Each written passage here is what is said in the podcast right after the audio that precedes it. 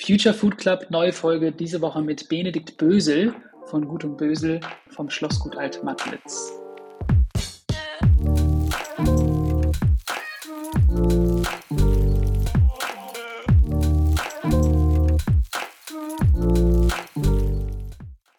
Benedikt, schön, dass du da bist. Ähm, willkommen im Future Food Club. Ähm, zum Start, für alle Hörer, die dich nicht, äh, die dich nicht kennen, erzähl doch mal bitte, wer bist du und was machst du? Ähm, ja, erstmal herzlichen Dank für die Einladung. Ich freue mich heute äh, hier mit euch zu sein und äh, mich über ein paar spannende Themen hoffentlich zu unterhalten. Äh, mein Name ist Benedikt. Ähm, ich komme äh, eine Stunde östlich von Berlin. Wir haben hier äh, betreiben hier äh, ökologische Land- und Forstwirtschaft auf circa 3000 Hektar und ähm, sind, würde ich sagen, relativ intensiv mit äh, den potenziellen Auswirkungen der Klimakrise bereits seit vielen Jahren im Grunde genommen in Kontakt. Das heißt, äh, das ist hier einer der sandigsten und auch insbesondere trockensten Standorte in Deutschland. Das heißt, äh, jegliche Fragen in Bezug auf Landnutzung, also Landwirtschaft und Forstwirtschaft, ähm, ist hier einfach extrem schwierig und extrem hart. Und äh, wir, wir denken immer so ein bisschen, dadurch auch schon mal in die Zukunft zu gucken, ähm, aufgrund der unterschiedlichsten äußeren Einflussfaktoren einfach eine Situation, die, die mehr und mehr Landwirte und Landwirtinnen auf der ganzen Welt halt betrifft. Und ähm, deswegen engagieren wir uns hier eben am Standort ganz intensiv mit der Frage, wie können wir eigentlich Landnutzung äh, weiterdenken, auch anders denken, äh, wie können wir da neue Akzente setzen, insbesondere auf einfach eine wirklich intelligente äh, Verknüpfung mit der, mit der Ökologie, mit, mit den Bedarfen des komplexen Ökosystems. Und äh, das machen wir mit großer Freude.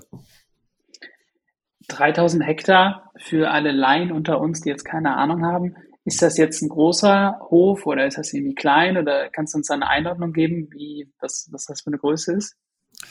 Ähm, ja, also ich kann es versuchen. Also ähm, das ist auf jeden Fall erstmal relativ groß, so viel kann ich schon mal sagen. Ähm, ähm, was man sozusagen Stand heute auf jeden Fall sagen kann, ist es eigentlich zu groß für ähm, die Verantwortung von, jetzt sage ich jetzt mal, einer Person oder einer Familie oder eines Betriebs.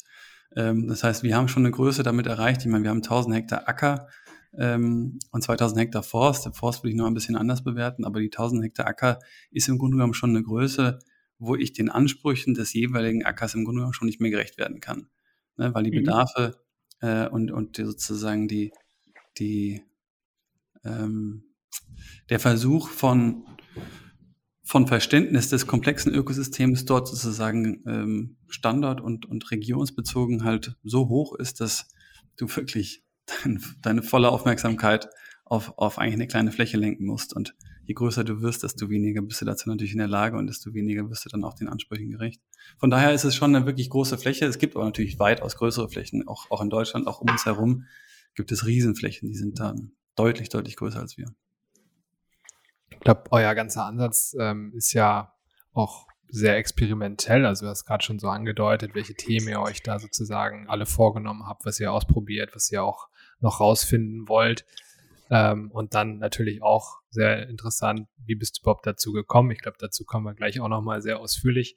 Aber erzähl uns nochmal vielleicht ein bisschen konkreter, der Betrieb, der Hof, äh, das Land, was ihr habt, also wie betreibt ihr das jetzt so im täglichen Doing? Was passiert da? Wie, wie funktioniert dieser Betrieb, damit wir uns das vorstellen können? Ja, das, äh, das frage ich mich auch relativ häufig ähm, und wahrscheinlich auch viele von denen, die, die bei uns zum Team dazugehören. Ähm, ja, man muss das so ein bisschen historisch, glaube ich, auch ableiten. Wir sind halt ähm, äh, als ich habe den, den Betrieb im Dezember 2016 übernommen und da war er eben ein, einfach ein, ich sag mal, ein klassischer auf Ackerbau spezialisierter Öko-Ackerbaubetrieb. Das heißt, wir haben eben hauptsächlich Getreide angebaut, ähm, noch ein, zwei andere, ein, zwei andere Dinge, ähm, Luzerne, Lupine, also Leguminosen, Kleegras, um, um, um die Getreidefruchtfolge ein bisschen aufzulockern. Und da, daneben haben wir sozusagen den Forstbetrieb gehabt, ähm, und diese beiden Betriebe haben sich im Grunde genommen über die Jahre davor immer so ein bisschen auch gegenseitig ähm, unterstützen können. Das heißt, der, der Forst war mal besser und die Landwirtschaft hat gelitten oder und dann vice versa, so dass du eigentlich immer so eine ganz gute Balance gehalten hast. Und äh, mit dem Start, äh, wo ich dann sozusagen die, die Verantwortung übernommen habe, äh, kam dann der, die Phase, wo vier Jahre beide richtig schlecht liefen. Das Das kann an den äußeren Umständen gelegen haben, das kann aber auch an mir gelegen haben.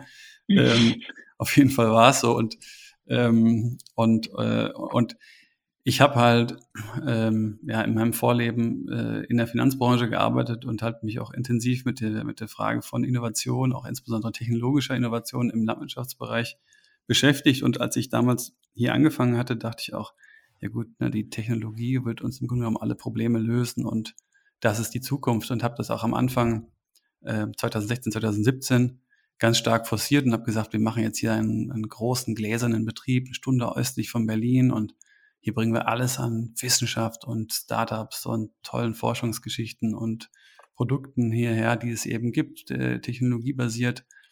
Und ähm, ja, habe das dann auch eine ganze Zeit lang verfolgt und auch verhandelt mit einem der größten Maschinenhersteller damals der Welt und war da auch schon relativ weit, aber äh, ja, war selber noch im Prozess des Verstehens, sage ich jetzt mal, denn äh, ich weiß noch, da hatten wir dann einen Call mit den Amerikanern, um eben über die ersten konkreten Projekte zu sprechen, die wir dann hier eben umsetzen wollten auf dem Standort. Und das war eben auch so Frühsommerzeit und da bin ich damals dann irgendwie auf dem Acker gewesen, kurz nach dem Call und da ging es irgendwie um Drohne und dann kann die Blockchain noch irgendwie das weiter und bla, keine Ahnung. Und mhm. äh, wir haben halt hier extreme Frühjahrestrockenheiten. Das heißt, du hast hier wirklich in der wichtigsten Vegetationsphase halt überhaupt gar keinen Regen und das bei Sandboden ist für die Pflanzen nicht besonders angenehm. Auf jeden Fall war das halt wieder so eine Phase, es war einfach trocken, es war braun, du hast kein Insekt gesehen, du hast nichts gehört, du hast nur so die Hitze flimmern sehen.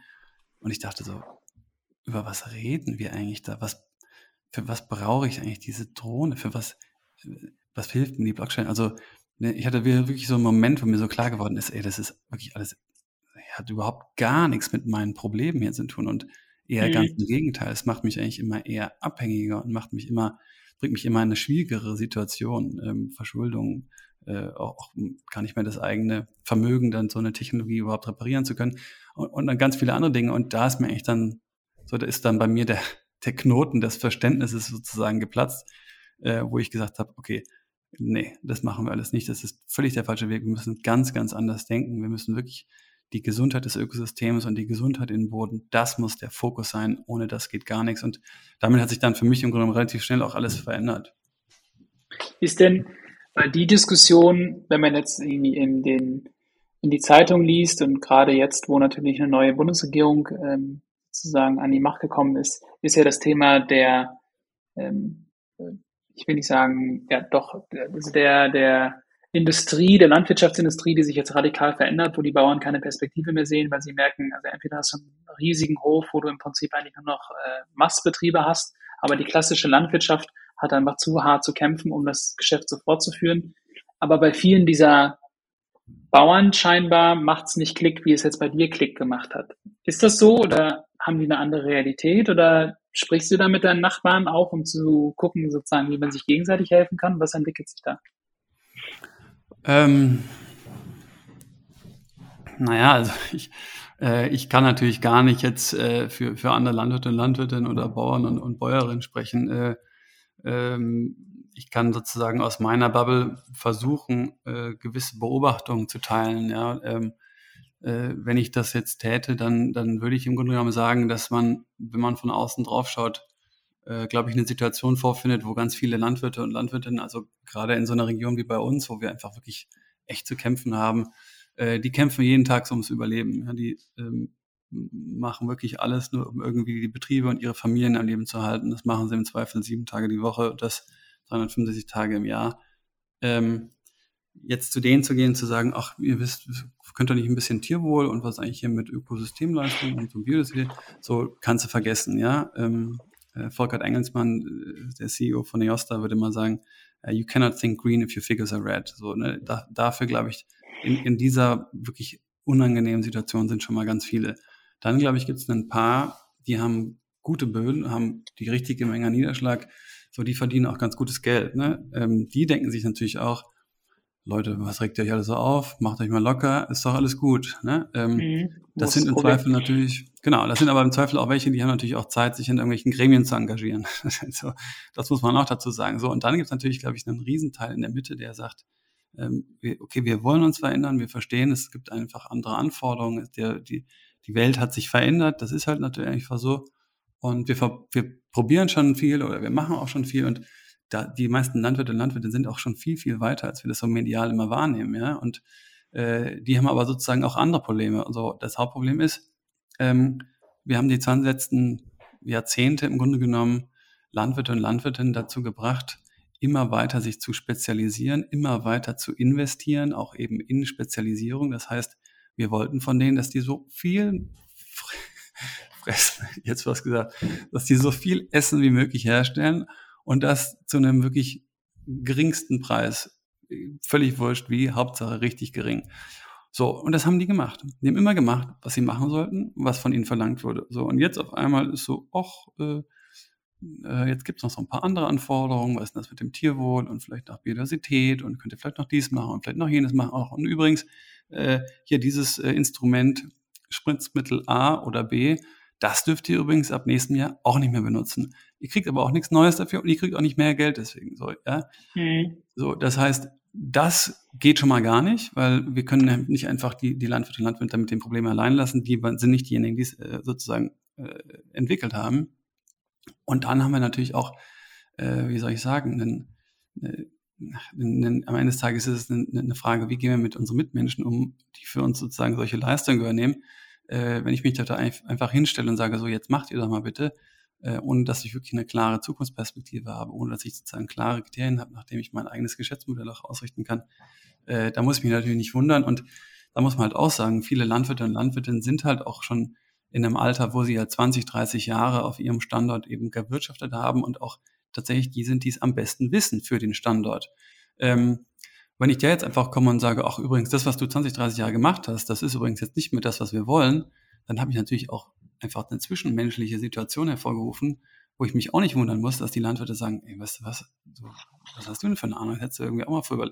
Also, das heißt, wir haben uns da wirklich, ja, wir sind da auch einfach in so eine, in so eine Situation reingerutscht. Ich meine, auch wir, wir können der Landwirtschaft und auch den Vorsprüngen der Technik und Technologie und Saatgut und Dünger und allem, was da entwickelt wurde, haben wir wahnsinnig viel zu verdanken. Ohne das wären wir nicht, nicht da, wo wir heute sind. Fakt ist aber auch, dass äh, weltweit die Landwirtschaft sich eben in eine Richtung entwickelt hat, wo wir heute äh, halt insbesondere externe Kosten durch diese Form der Landnutzung äh, hervorrufen, die äh, wir eben zahlen müssen. Das machen wir heute über das Ökosystem oder über soziale äh, Strukturen, aber die müssen eigentlich anders bewertet werden und auch Landwirte und Landwirtinnen, die eben nicht nur Kosten, sondern auch Leistungen erfüllen, sprich sauberes Wasser, saubere Luft, guter Boden, Kohlenstoffspeicherung im Boden, Artenvielfalt etc. etc. etc.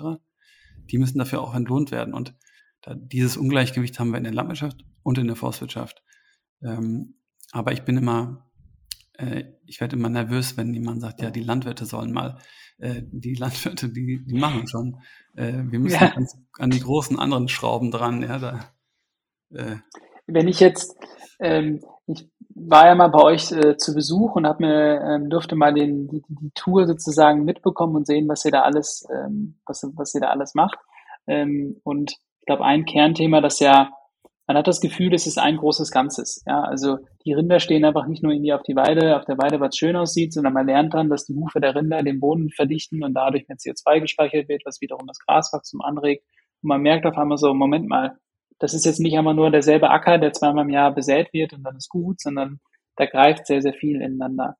Für ähm, den Zuhörer, der jetzt sagt, Mensch, ich habe immer noch nicht so richtig verstanden, worum es eigentlich geht, ähm, kannst du versuchen, das einmal runterzubrechen, was die Hauptthemen sind, an denen ihr jetzt beispielsweise im Bereich regenerative Landwirtschaft oder Agroforstsysteme arbeitet.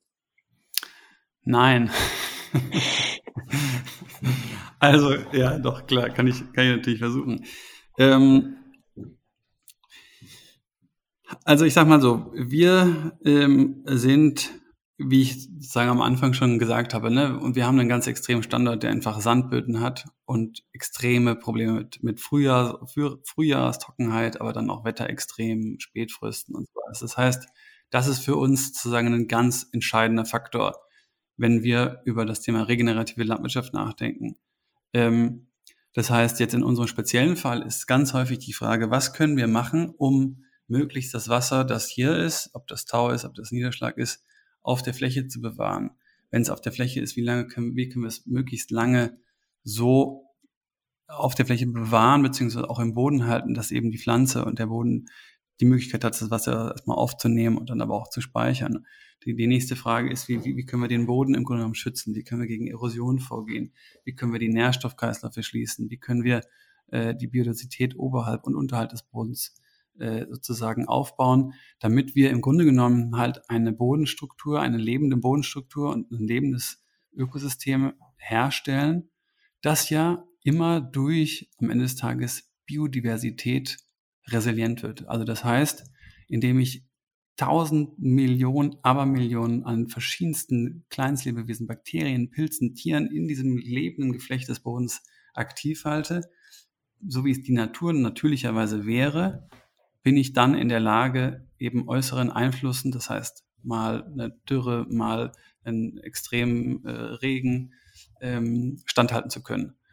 Mhm. Alles andere, das heißt Reduktion von Biodiversität, macht mich anfällig. Ja, so. Das ist sozusagen erstmal das, das Grund, die, Grundannahme für uns. Und eine weitere Grundannahme ist in dem Zusammenhang, dass wir halt sagen, ähm, die Natur ist, wenn du sie lässt, der beste Gründer oder die beste Co-Founderin, die du dir vorstellen mhm. ja, Es ist einfach ja, die Sonne, Wasser, Wind, äh, kannst dir vorstellen, wenn du gegen die ankämpfen musst, es ist einfach nicht besonders schlau, weil die sitzen auf leeren Hebel. Du willst verlieren, ja. Das heißt. The market always wins, sozusagen. so ähnlich, ja. Äh, das heißt, ähm, aus diesem Verständnis heraus eigentlich der, der Versuch zu sagen, naja gut, wenn ich schon weiß, dass die Natur in gewissen Situationen auf diese und jede Art reagiert, klassischerweise sie würde das machen, was ihr sozusagen natürlich ist, dann versuche ich doch aus einer gewissen, ich sag mal, demütigen Haltung heraus, das möglichst gut zu verstehen und wenn ich es verstanden habe, meine landbezogenen Managemententscheidungen danach auszurichten. Weil wenn ich das gut schaffe, das heißt, ich die Natur verstehe, auf sie eingehe, sie auch respektiere in gewisser Weise und meine Landnutzungsform daran aus, ausrichte, wird sie immer für mich mitarbeiten. Sie wird immer unterstützen, was ich sozusagen vorhabe. Ähm, so, das war jetzt etwas kryptisch. Ich versuche es sozusagen nochmal ein bisschen runterzubrechen. Äh, wir haben als Beispiel hier Riesenflächen ne, in, in, in Brandenburg. Äh, da hast du einen Schlag, der sind, es sind 50 Hektar. Ne? Das ist wirklich, da kannst du schon, kannst schon ganz schön weit gucken. Äh, das heißt, ja. wir haben natürlich enorme Erosionsprobleme. So, was ist eine Sache, die wir gegen die Erosion machen? Wir pflanzen eben Agroforststreifen, die eben gleichmäßig über diesen Acker entgegen der Hauptwindrichtung aufgestellt bzw. gepflanzt werden. Und damit verändern wir natürlich über die dann gewachsenen schmalen Strukturen, wo Bäume und Büsche zum Beispiel zusammen sind, äh, die Windgeschwindigkeit auf dem Acker. Damit reduziert sich auch die Gefahr von Erosion. Dadurch reduziert sich aber auch die Gefahr von, äh, ich sag mal, äh, dem, dem, dem Weglaufen von Boden über Wasser, äh, der sozusagen vom mhm. Regen aufgenommen wird. Da kann man dann auch sozusagen entlang der Höhenlinien die Bäume, die Bäume pflanzen.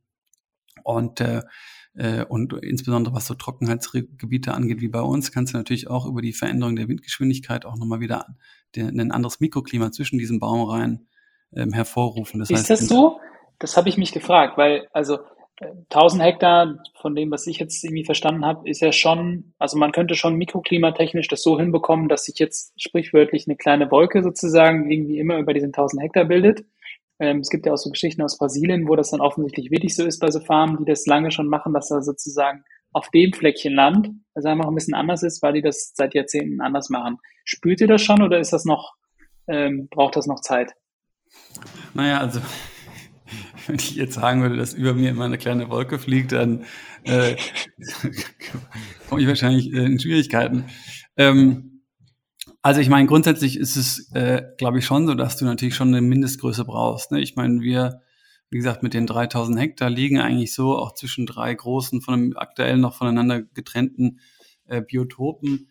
Äh, da haben wir langfristig auch den Plan über eben verschiedene Biotopvernetzungen, wo du aber eben auch das Thema Agroforst, Wasserretentionsbecken, Renaturierung von Söhlen, all diesen Dingen äh, auch wieder einen Zusammenhang herstellen kannst. Also da gehe ich schon schwer davon aus, dass du ähm, dann in dieser Lage auch in der, also dass du dann auch in der Lage bist, eben das Mikroklima entsprechend zu verändern, dadurch einen, Einfluss zu haben auf, äh, auf sozusagen auch einen, einen kleinen Wasserzyklus. Ähm, da gibt es auch die unterschiedlichsten wissenschaftlichen Beiträge, dass wenn du eben Bäume und Büsche und sowas pflanzt und irgendwie diese Strukturen zurückbekommst in die Landschaft, dass du das Grundwasser anhebst. Also da gibt es viele, viele nachgewiesene Effekte und äh, das ist auch ein Teil der Arbeit, die wir sozusagen mitmachen, sowas eben umzusetzen und das dann aber auch entsprechend wissenschaftlich zu, äh, zu begleiten. Das heißt, ja, das ist möglich, natürlich ist es möglich, ist auch relativ klar. Ähm, darüber hinaus äh, ist das Mikroklima ja auch jetzt nicht definiert über den kleinen Wasserkreislauf, sondern Mikroklima kann ja auch heißen, ähm, ich habe irgendwo ein, äh, eine Pflanze gepflanzt und unter der Pflanze, unter den Blättern habe ich eine andere Temperatur als links und rechts, wo die Sonne drauf scheint.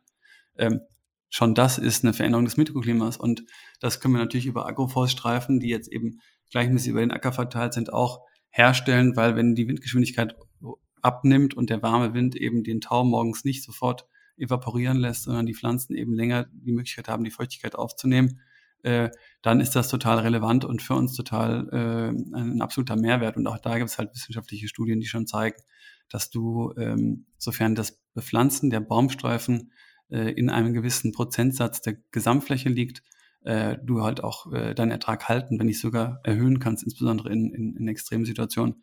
Und ähm, ja, und von daher da, da sind wir, glaube ich, relativ ähm, optimistisch, aber ähm, wie gesagt, eine der Arbeiten, die wir halt machen, ist nicht nur das Umsetzen äh, und, und der, sagen wir mal, der On-Farm äh, Entwicklung solcher Systeme, sondern halt auch der ganze Forschungsaspekt. Das heißt, diese ganzen Daten wollen wir aufnehmen, nicht nur, äh, ich sag mal, Investitionskosten äh, und äh, Instandhaltungskosten, Pflegekosten, Erntekosten und dann Ertragsabschätzungspotenziale, sondern eben auch genau das, was du gerade angesprochen hast, eben diese ökologischen Leistungen, sprich, bauen wir wirklich Kohlenstoff auf und wenn ja, wie viel in welchen Baumschichten, was ist mit der Artenvielfalt, äh, was ist tatsächlich mit den Temperaturen, wie ist, wie, wie verhält es sich mit diesen ganzen Werten, über die wir viel sprechen, ohne eigentlich groß Daten zu haben.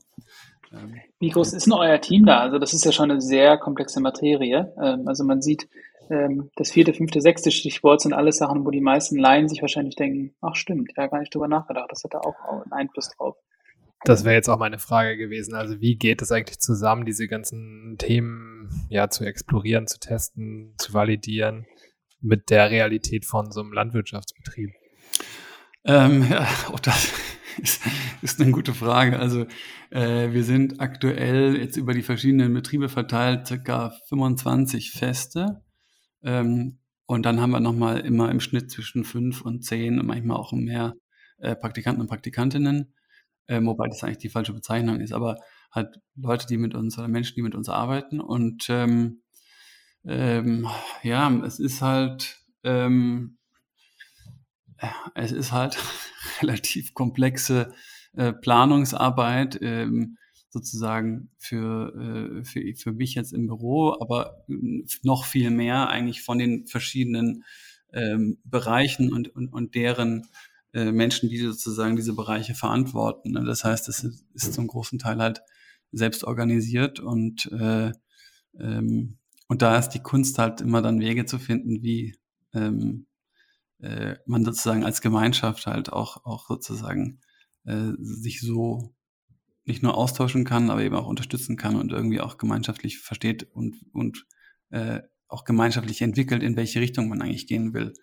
Und ähm, ja, das ist halt, ich glaube tatsächlich eine, eine Sache, die uns irgendwie ähm, stark macht, ähm, die aber gleichzeitig auch nicht immer nur einfach ist, ist halt äh, der Fakt, dass wir so als Gruppe tatsächlich so divers einfach sind, dass wir halt wirklich die unterschiedlichsten Menschen mit den unterschiedlichsten Hintergründen, den unterschiedlichsten Erfahrungen, unterschiedlichsten Skillsets irgendwie hier zusammenführen und eben ganz viele Dinge, die draußen auch irgendwie diskutiert werden, auch bei uns innerhalb diskutiert werden. Und ähm, mir hilft das zum Beispiel total auch immer so, ja, nicht, nicht abzuschweifen und jetzt nur noch über Agroforst nachzudenken, sondern ähm, es gibt dann auch noch ein paar andere Themen, die genauso wichtig sind. Und ähm, wenn man die, wenn man die aus den Augen verliert, dann ähm, glaube ich, wird es ähm, wird's irgendwann auch nicht mehr äh, so ganz gut. Hast du so einen typischen Tagesablauf oder gibt es den nicht? Ähm, nee, den gibt es eigentlich nicht. Also äh, ich stehe relativ, ähm, äh, also aufstehen und ins Bett gehen, das ist relativ, äh, das ist relativ äh, repetitiv. Alles, was sozusagen dazwischen passiert, äh, aktuell oder eigentlich immer relativ, äh, relativ unintuitiv, nee, wie sagt man noch, ähm, also unstetig.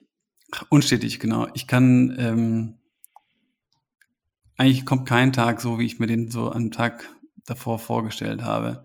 Ähm, und wenn er so kommt, dann gehe ich immer aus dem Büro und denke mir, hey, was habe ich eigentlich den ganzen Tag heute gemacht? So, also von daher äh, ist das äh, immer gar nicht so gut zu sagen. Das Einzige, was ich weiß, ist, dass ich so gegen aktuell sieben, zwischen sieben und acht ins Bett gehe, weil ich unsere junge Tochter mit, mit meiner Freundin ins Bett bringe und dann meistens um zwischen drei und vier aufstehe, weil dann auch, man dann auch genug geschlafen hat. Ähm, ja, und dann, und dann, ist, dann ist Action wieder angesagt. Ja, ähm, ist auch wahrscheinlich schon zwischen der Nacht ein paar Mal ähm, aktuell zumindest. Ja, das ist natürlich ein intensives Programm. Ähm, das, was äh, vielleicht hast du ein, zwei Beispiele für Kooperationen, in denen ihr sozusagen, äh, die ihr jetzt schon habt. Ja, wir hatten im Vorgespräch schon über einen Partner gesprochen, ähm, Stichwort Bodenretterfonds, äh, aber auch andere äh, Geschichten, die euch so ein bisschen sichtbarer machen über jetzt diese nischige, ich sag mal nischig, ja, aber diese ähm, Spezialisten-Nische hinaus. Ähm, gibt es was, wo du sagst, Mensch, das ist was, was eigentlich auch Charakter haben könnte für andere Landwirte, was interessant ist als Plattform beispielsweise? Ähm, naja, also ich, also erstmal muss ich sagen, von, von den verschiedenen Partnern, die, die wir ähm, haben, sei es jetzt wissenschaftliche äh, oder, oder ähm, universitäre sozusagen Hintergründe oder auch unseren, äh, unsere anderen Unterstützer, da will ich jetzt eigentlich gar keinen unbedingt vorheben, ähm, außer natürlich Follow Food und Land Rover und Eco, den äh, ich sozusagen natürlich absolut äh, zu, zu Dank äh, verpflichtet bin, gar nicht, weil ähm, äh, sie jetzt, ähm, keine Ahnung, uns jetzt so krasse Deals angeboten haben. Ich meine, haben sie auch, aber äh, Tatsache ist, dass das halt einfach äh, es um die Menschen geht, die dahinter stehen, äh, und zwar in jedem der einzelnen Firmen Leute äh, uns sozusagen unterstützt haben zu einem Zeitpunkt, wo das noch nicht, äh, ja, wo das damals. Klar war, halt dass es funktioniert. Ja, total. Ich meine, vieles von dem, was wir heute machen, ist nach wie vor noch nicht klar, ob das funktioniert.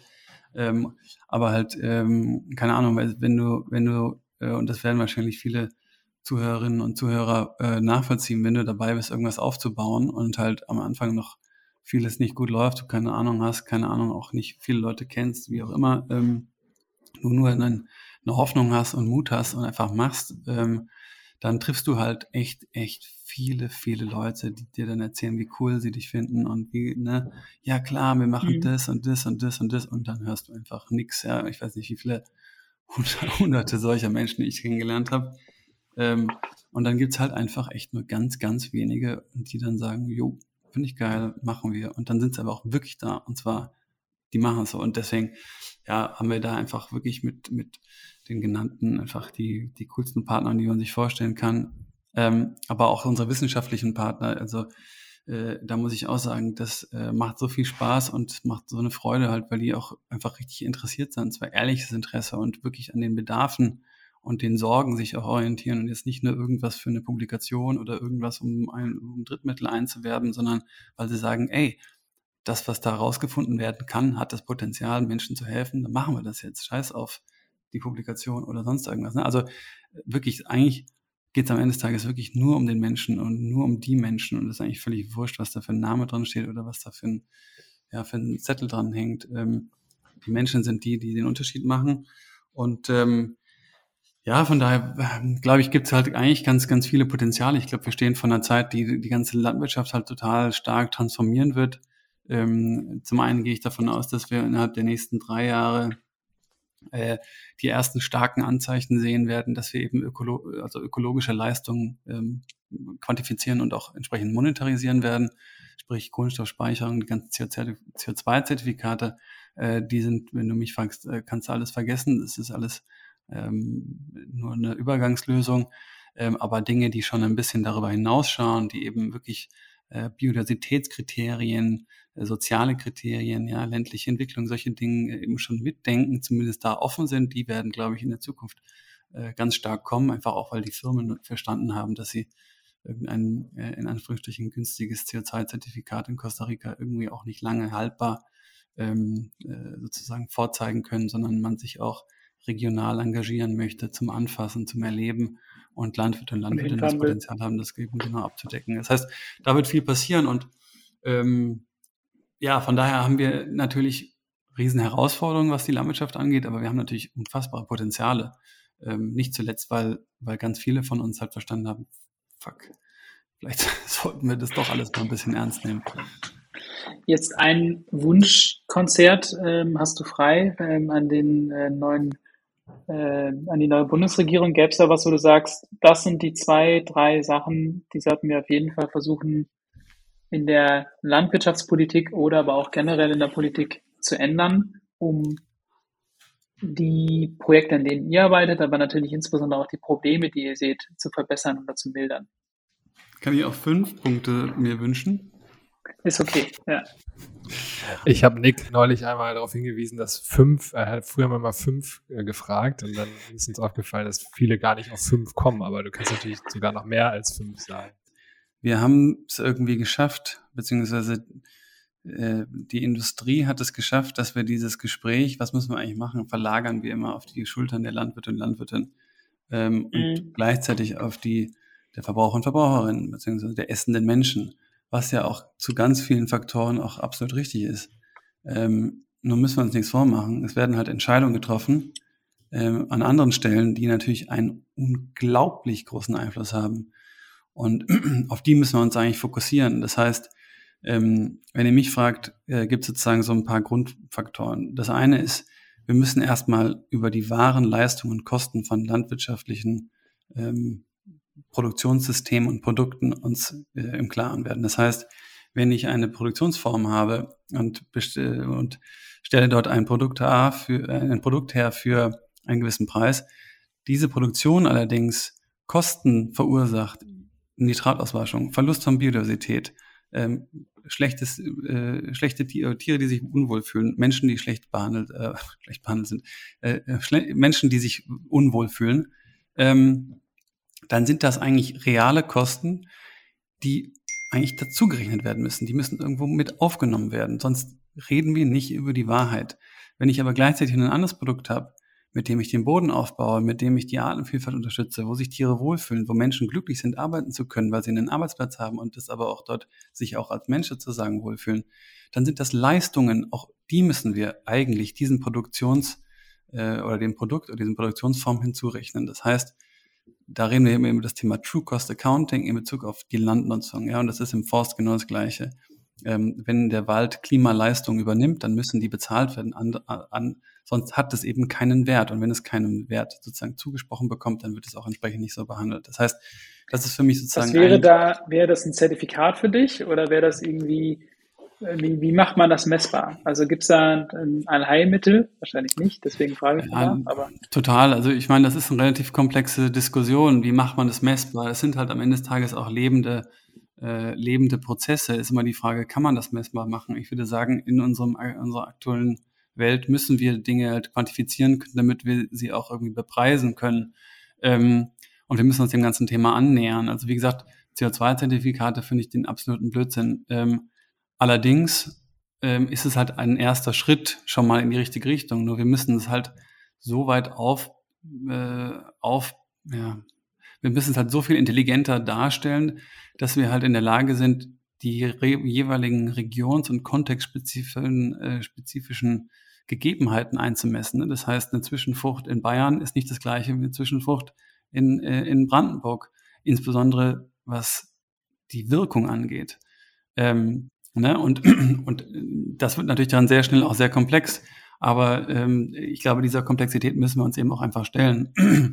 so, das heißt, das ist sozusagen ein Hauptteil. Aber ich sage mal, um auf diese fünf Punkte zurückzukommen, ähm, ist für mich das eine Thema, dass wir ähm, äh, insbesondere das ganze Bildungsthema eben verändern müssen und unterschiedlich ausrichten äh, sollten. Das fängt bei den Kindern an, zieht sich aber durch den kompletten Berufsstand, geht auch über viele andere Bereiche hinweg auch.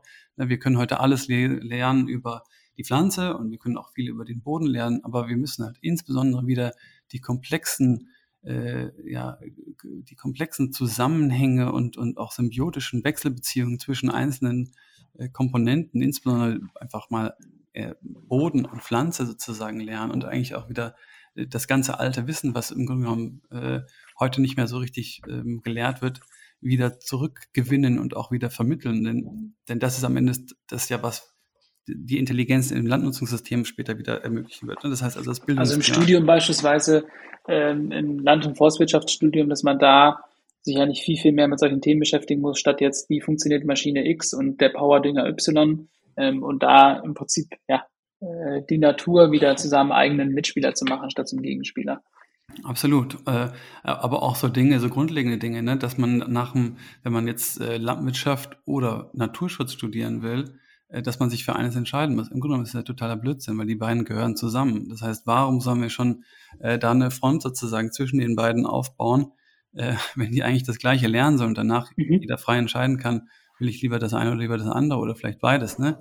Äh, also das, das, das ist einfach ganz, äh, ganz, ganz, ähm, ja, äh, gibt einfach viele, viele Dinge in dem Bereich. Das andere Thema ist so ein bisschen das ganze, äh, ja, die, die Landwirtschaftspolitik, das heißt die, die GAP, die sozusagen für die EU entschieden wird, ist heute äh, am Ende des Tages völlig fehlgeleitet. Das heißt, diese flächenbezogenen Direktzahlungen äh, konfigurieren natürlich jegliche Form von einer Landnutzung, die äh, im Grunde genommen im Sinne des Ökosystems und im Sinne der Menschen ist. Das heißt, wir brauchen da eine Veränderung der ganzen äh, mhm. Subsidy-Policies.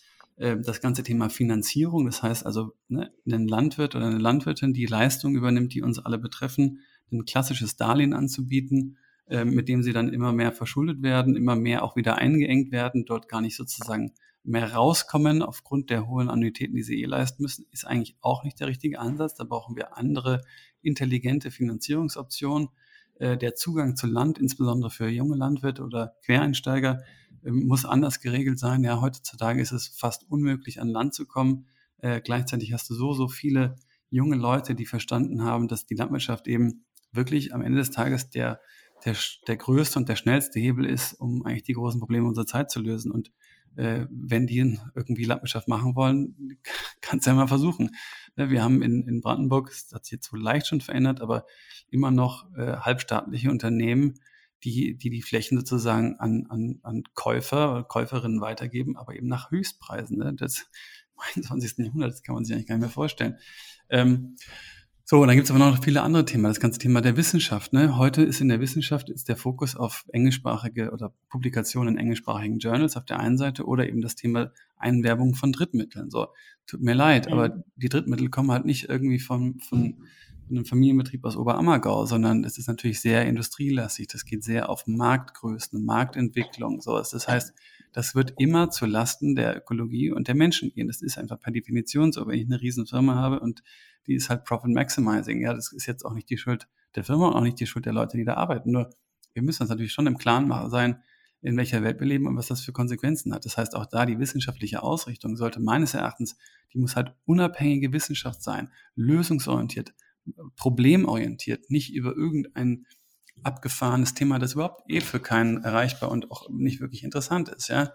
Ähm, das heißt, dieser ganze Teil äh, der Wissenschaft ist eben äh, auch ein wie das sozusagen Bereich gelöst wird. Also man, das könnte man dabei, also wenn du jetzt dir was aussuchen könntest, wäre vielleicht irgendwie ein Fonds von der Bundesregierung, der exklusiv für praxisorientierte Forsch Landwirtschaftsforschung für, sagen wir mal, den kleinen Landwirt zugutekommt. Das wäre was, was, was das Problem vielleicht lösen könnte.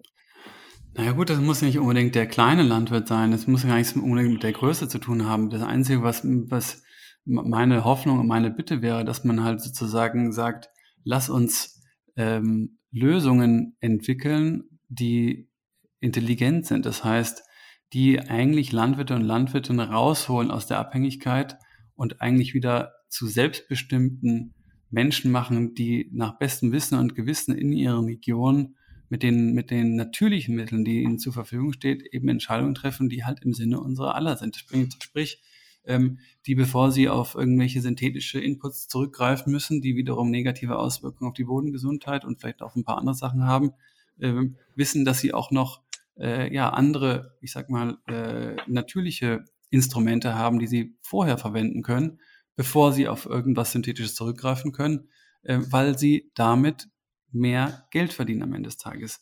Nicht, mhm. weil sie äh, jetzt Gutmenschen ähm, sind oder Genau, so. Und ich bin da jetzt auch gar nicht so, dass ich sage, jetzt müssen alle Öko werden. So ganz, ganz im Gegenteil, da bin ich weit von entfernt.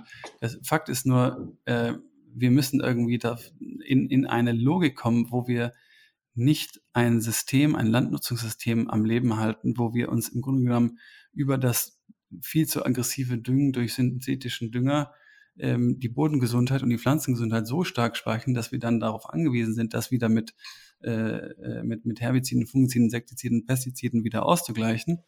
Ähm, während genau die gleiche Industrie, nur in einer anderen Form, den Menschen sozusagen ihr Essen madig macht, um noch mehr Geld zu verdienen und noch mehr Produkte zu verkaufen, die kein Mensch braucht.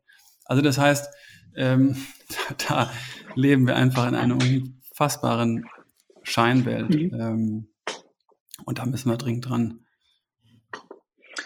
Wenn wir jetzt, du hattest ganz am Anfang mal erwähnt, ich war vorher in der Finanzindustrie tätig, so im Nebensatz. Ähm, jetzt von außen betrachtet würde jetzt, das ist jetzt nicht der klassische äh, Werdegang, dass man sich aus der Immobilien- und Finanzbranche verabschiedet, ähm, in deinem Fall auch aus Frankfurt und dann ähm, nach Brandenburg zieht, aufs staubige, flache Land sozusagen. Ähm, kannst du uns vielleicht noch mal einmal mitnehmen und erklären, wie kam es dazu? Ja, also was ist sozusagen auch deine persönliche Story dahinter, ähm, die dich da überhaupt zu gebracht hat, weil du natürlich schon auch in dieser, ähm, ich sag mal, Szene überregional bekannt bist. Vielleicht, ähm, wo, wo, wo ging es los? Was sozusagen, wo war das nicht mehr der klassische Weg, ähm, klassische Investmentbanker bleiben? Ähm, also ich war nie der klassische Investmentbanker, muss man dazu sagen. Äh, da habe ich auch immer nur nach irgendwelchen Formeln gefragt, äh, weil ich es mir selber ja nicht wirklich merken konnte, beziehungsweise mich jetzt auch nicht so wahnsinnig interessiert haben. Aber ähm, ich habe, ähm, ja, ich bin im Grunde genommen als Kind immer in der Natur groß geworden und habe irgendwie im Dreck gespielt und mit zwei älteren Schwestern ähm, ist die Wahrscheinlichkeit, dass, dass du das willst, eh relativ hoch. Ähm, bin dann auch ganz früh mit 13 aufs Internat und dann relativ häufig die Schule wechseln müssen. Ähm, und meine einzige äh, Konstante war eigentlich immer Madlitz. Ne? Ich war kurz nach der Wende, als meine Eltern zusammen mit meinem Stiefgroßvater hier zurückgekommen sind. Äh, damals haben wir noch in Bayern erst gelebt und dann noch Rheinland. Ähm, da war ich, glaube ich, acht Jahre alt und habe dann im Grunde jeden, jedes verlängerte Wochenende, jede, jede Ferien irgendwie hier verbracht. Am Anfang auch wirklich auch ohne meine Eltern, einfach nur, weil ich es halt hier lustig fand und dann irgendwie Quatsch gemacht habe. Ähm, und ähm, wie gesagt, bin eigentlich halt extrem häufig umgezogen und dann Bundeswehr und England und hier und da und so und war nirgendwo immer irgendwie länger als zwei, drei Jahre. Und ähm, Madlitz war dann für mich immer der Ort, wo ich halt immer war. Ne? Und das, deswegen, auch wenn ich hier nicht geboren bin, ist es halt meine Heimat und habe ich mich sozusagen, äh, ja, ich glaube tatsächlich ähm, wird das auch immer, also das ist immer noch ein Prozess, der noch weiterläuft. Ne? Es wird immer mehr meine Heimat, aber ähm, ich habe halt als, ähm, als irgendwie, äh, ich schätze mal, also, also als meine Eltern so oder wir als Familie abschätzen konnten, dass diese, damals eher meine Eltern, aber halt abschätzen konnten, dass dieser Traum, Maditz wieder aufzubauen und sozusagen als, als Ort für die Familie irgendwie äh, ja zusammenzufügen, äh, realistisch wurde oder man glaubte, dass eben, dass es eben realistisch sein konnte, haben wir das eben in der Familie diskutiert, wie es weitergehen kann und muss. Und irgendwann war klar, dass äh, ich das sozusagen mal übernehmen soll. Und ähm, damals war ich, glaube ich, irgendwie 20 oder 21 und dem, in dem Alter habe ich jetzt nicht drüber nachgedacht, irgendwie Öko-Ackerbau in Ostbrandenburg zu machen. Das fand ich damals auch natürlich nicht besonders sexy, die Vorstellung. Ähm, man muss dazu sagen, dass ich aber auch wirklich ein ziemlicher, also im Zweifel immer noch, aber äh, äh, damals noch ein größerer Idiot war, als ich es wahrscheinlich heute, heute noch bin. Aber da habe ich ja, also damals hat man ja keine Sekunde irgendwie jetzt groß, also nicht wirklich irgendwie über Nachhaltigkeit. Ich meine, klar hat man darüber mal gesprochen, aber es war jetzt nicht so das Thema und es hat eigentlich auch jetzt nicht so viele Leute interessiert. Und es war halt irgendwie cool, so irgendwie Banking und so, ja, Geld verdienen und machen wir coole Deals, ja. Äh, kann man irgendwie Leuten cool erzählen und gilt dann als cool.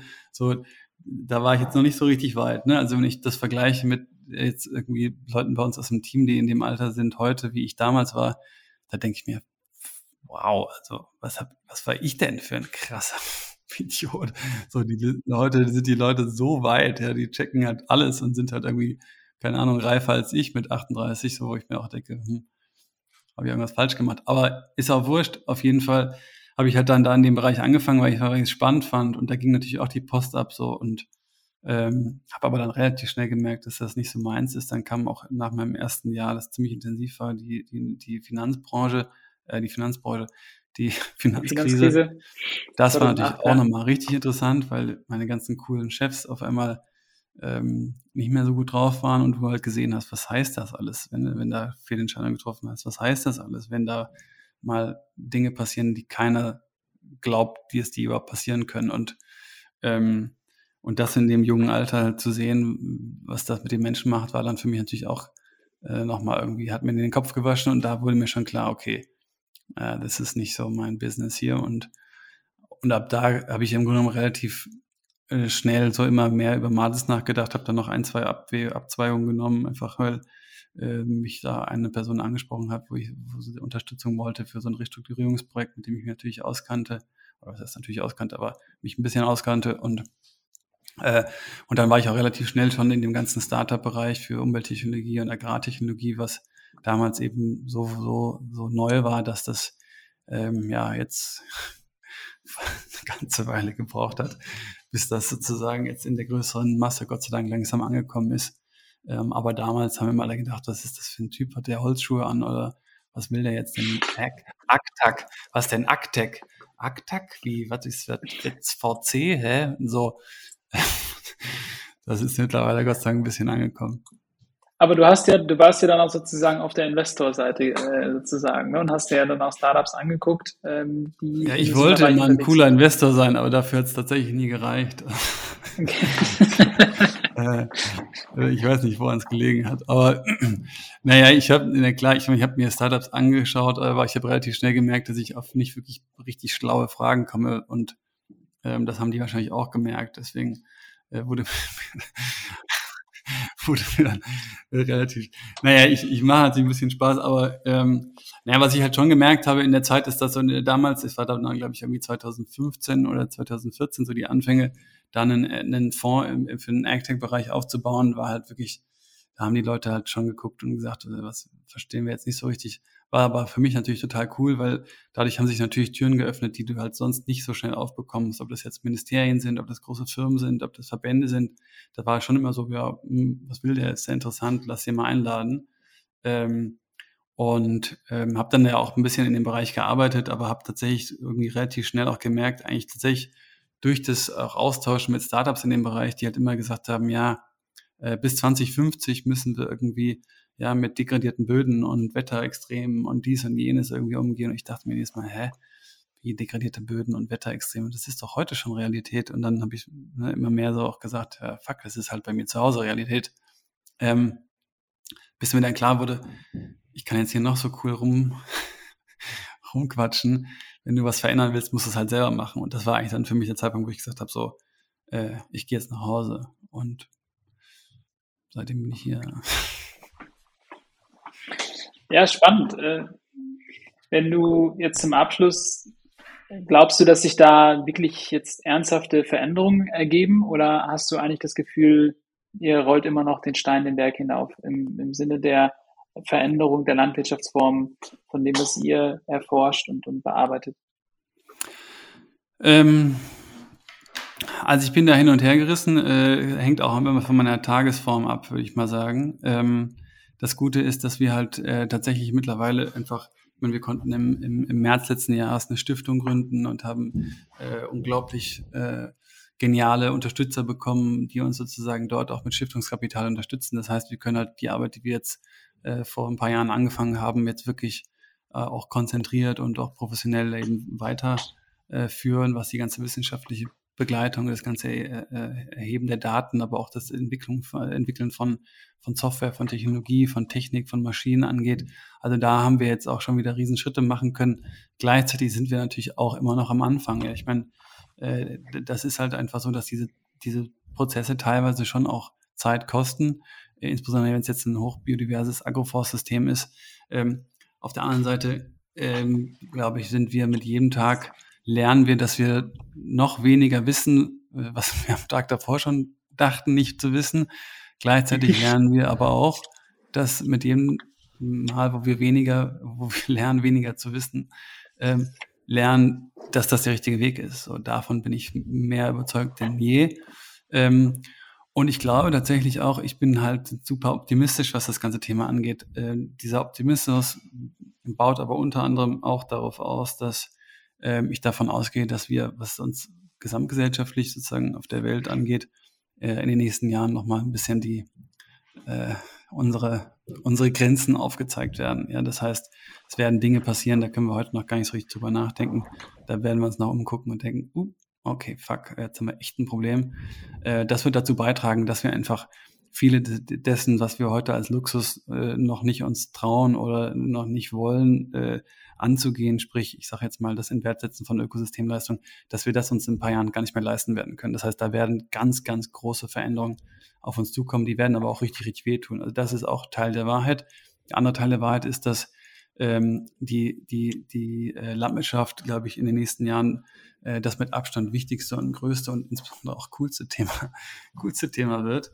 Äh, das heißt, diese Entwicklung, die jetzt die Köche vor und Köche und Köchinnen vor ein paar Jahren genommen haben, äh, das ist jetzt die, da, da kommen jetzt die, die sozusagen die neue Generation von, von Landwirten und Landwirtinnen einfach, weil wir, glaube ich, immer mehr verstehen werden, dass diese Menschen, und zwar weltweit, die sind die, die ganz Scheiße für uns ausbaden können in Bezug auf Gesundheit, äh, ländliche Entwicklung, Bildung, Kultur, Klimaanpassung, Biodiversität, ja, also diese ganzen Themen, das ist immer Landnutzung und das wird, glaube ich, immer bewusster und wenn ich sehe, wie viele junge, junge Leute, also junge Leute, und zwar jung im Geiste, aber wie viele junge Leute sich für das Thema jetzt faszinieren und in die Landwirtschaft drängen und hier geile Sachen machen ähm, und wie viele krasse Initiativen es hier äh, überall in, in, in Deutschland, aber auf der ganzen Welt gibt von Leuten, die halt Bock haben und geilen Scheiß machen. Ähm, da müssen wir uns gar keine Sorgen machen und dann eben insbesondere, wenn wir jetzt wieder Technologie als Instrument nutzen, um uns zu helfen, die, die komplexen Interdependenzen von ökosystemischen Zusammenhängen eben verständlich nutzbar und dann eben in, in intelligente Managementsysteme äh, helfen umzusetzen dann haben wir echt eine Chance und all diese Dinge, glaube ich, werden jetzt kommen. Hoffe ich. Geil, das war doch nochmal ein schöner Abschluss. Ähm, dennoch glaube ich, wir haben an vielen Dingen hier eher so einen Anstoß geschaffen. Vielleicht machen wir irgendwann nochmal, ähm, greifen das wieder auf oder vielleicht äh, haben wir jetzt auch mal einige Leute angetriggert, die das jetzt hören, ähm, ähm, dass wir dann nochmal eine zweite Edition starten. Ähm, war ja, auf jeden ein Fall Hinweis noch da an der Stelle. Ähm, ihr habt ja auch, ich glaube, das ist aktuell wegen Covid nicht so easy, aber ihr habt, äh, ihr empfängt ja auch Gäste ähm, auf eurem äh, auf eurem Gut, äh, Benedikt, also zum Wohl als einfach übernachten äh, oder halt irgendwie Events, aber auch einfach mal zu gucken, was machen ihr da eigentlich? Ähm, und das kann ich auf jeden Fall aus einer Erfahrung geben, nur ans Herz legen. Ähm, wenn das irgendwie Sinn ergibt oder wenn man da sowieso in dem Bereich unterwegs ist, dass man sich mal austauscht. Ähm, und ja, wenn man in Berlin ist, ist mit der S-Bahn sogar erreichbar. Also es ist alles, sagen wir mal, easy zu machen und man kann schnell rausfahren. Äh, und das, das lohnt sich auf jeden Fall, mal ins Grüne zu kommen. Und wir suchen natürlich immer nach, ähm, nach Partnern und Leuten, die Bock haben auf, auf äh, coole Sachen. Und wenn es jetzt darum geht, eben ganz einfache, wirklich auch Landmaschinen, Landtechnik, Technologie, Software zu entwickeln. Also ähm, da gibt es unglaubliche Potenziale. Also, falls sich da jemand angesprochen fühlt, immer gerne vorbeikommen.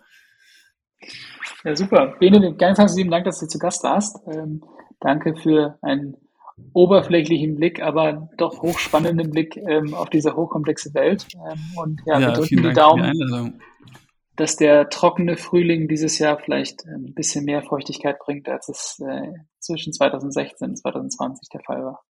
Ja, das ist, das wäre toll. Also äh, die, da kann, das kann ich nur bestätigen. Ähm, ja, vielen Dank für die Einladung und ähm, bis bald, würde ich sagen. Bis bald, Ciao. mach's gut. Ciao. Ja, ciao, ciao.